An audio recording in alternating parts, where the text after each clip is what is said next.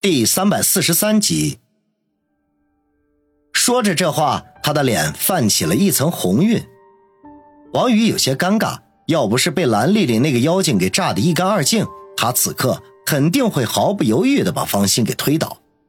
不过现在呢，他一点精力都没有。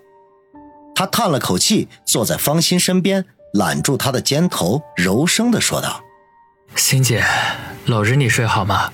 我真的很累啊。”方心轻轻点点头，说：“你喜欢怎样就怎样。”王宇吐了口气，拥着方心倒在了床上。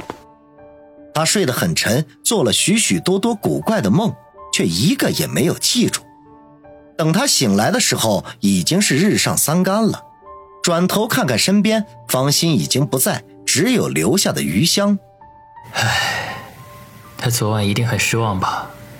我们好不容易有了独处的机会，王宇心中暗暗的想。没想到这个时候，卧室的门被轻轻的推开，方心探进半个身子来，见王宇睁着眼睛发呆，便微微一笑，柔声的说道：“小雨，睡醒了，我给你熬了点米粥，起来喝点儿，对肠胃好。”王宇张开双臂说道：“欣姐，过来抱一下。”方心迟疑了一下，闪身进来，爬到了床上。王宇一把将她搂进怀中，在她的嘴上亲了一口，笑着说道：“心姐，我昨晚实在太累了，现在已经满血复活了，咱们要不要？”方心白了他一眼，回亲了他两下，说道：“好啦，别胡闹了，没准一会儿希儿就回来了，万一被他撞见了，我可就没脸活了。”王宇讪讪一笑，只得作罢。两人亲热了一阵，王宇才起床，穿戴整齐出去，来到餐厅。方心已经为他盛好了米粥，阵阵的米香扑面而来。王宇坐下，端起米粥，慢慢的喝着。温度适宜的米粥下肚，他感觉到胃里说不出的舒服。再看看面前的女人，托着香腮，深情款款的看着他。多情的眼睛里写满了爱意，他的心头暖洋洋的，仿佛整个人都沐浴在阳光中，似乎只有在方心这里，他才能感觉到安宁。心姐，你怎么不喝呀？王宇笑道：“我喝过了。”方心甜甜的说：“岁月没有在他脸上留下任何的痕迹，她娇嫩的面容一如二十出头的姑娘，只是。”她比那些青涩的女孩多了许多成熟的韵味这样的尤物，人间几回见呢？小雨，昨晚喝了很多酒吗？犹豫了一下，方心小声的问，似乎生怕惹王宇不高兴似的。王宇吧嗒了一下嘴，苦笑说道：“是啊，喝了很多。酒桌上有女人吧？”方心又问。声音更加的小了，王宇一愣，挠挠头说道：“有，小雨，我有句话，不知道该说不该说，我怕你会生我的气。”方心迟疑的说道：“有什么话你就说呗，我怎么舍得生你的气呢？”王宇握住方心的一只手，柔声的说道。方心沉默了片刻。最后还是鼓足了勇气问道：“嗯，小雨啊，听我一句劝，有些女人是碰不得的。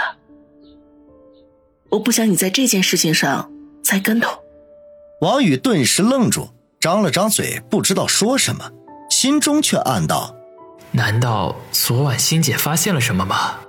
见王宇不出声，方心有些紧张的说：“小雨。”对不起啊，是我多嘴，不该说这些的。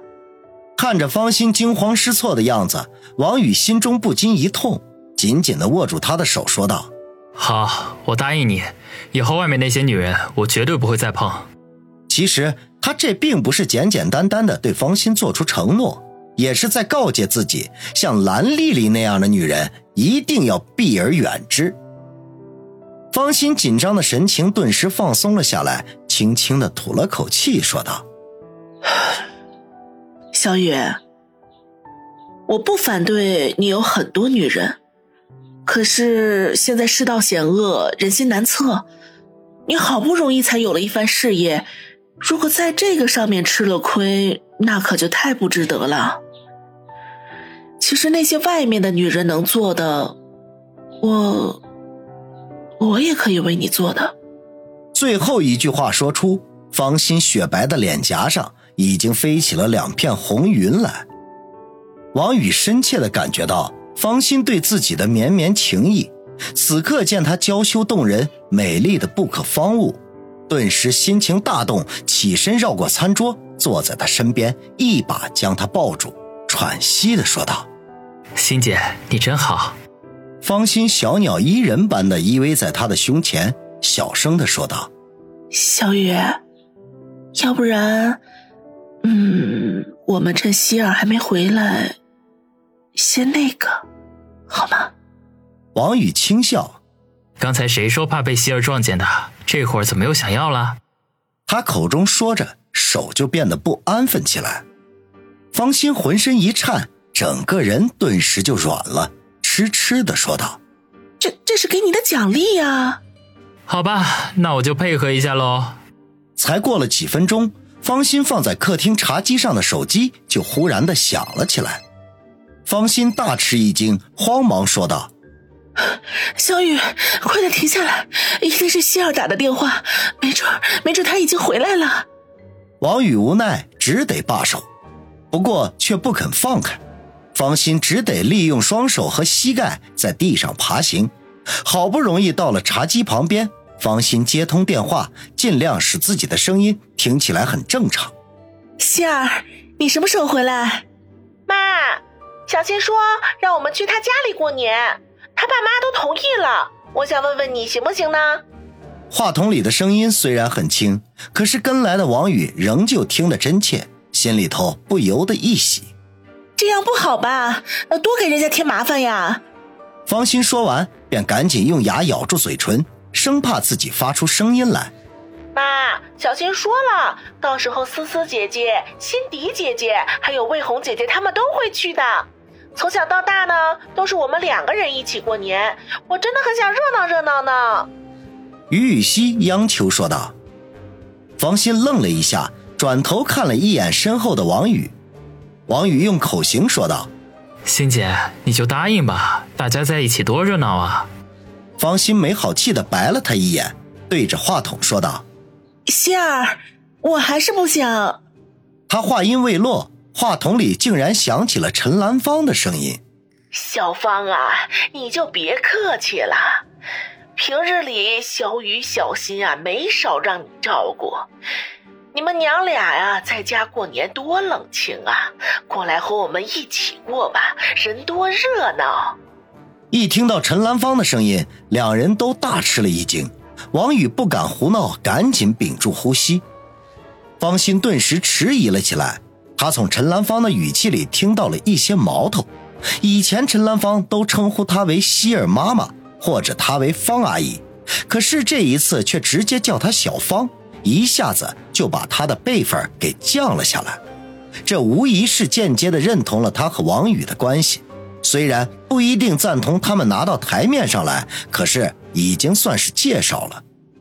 想到这里，方心不禁有些激动，声音微微发颤。试探的问道：“阿阿姨，呃，我们过去真的方便吗？”第一次管王宇的母亲叫阿姨，她紧张到不行。哎呦，当然方便了。我想小雨要是知道了，一定也会很高兴的。好啦，咱们就这么说定了啊。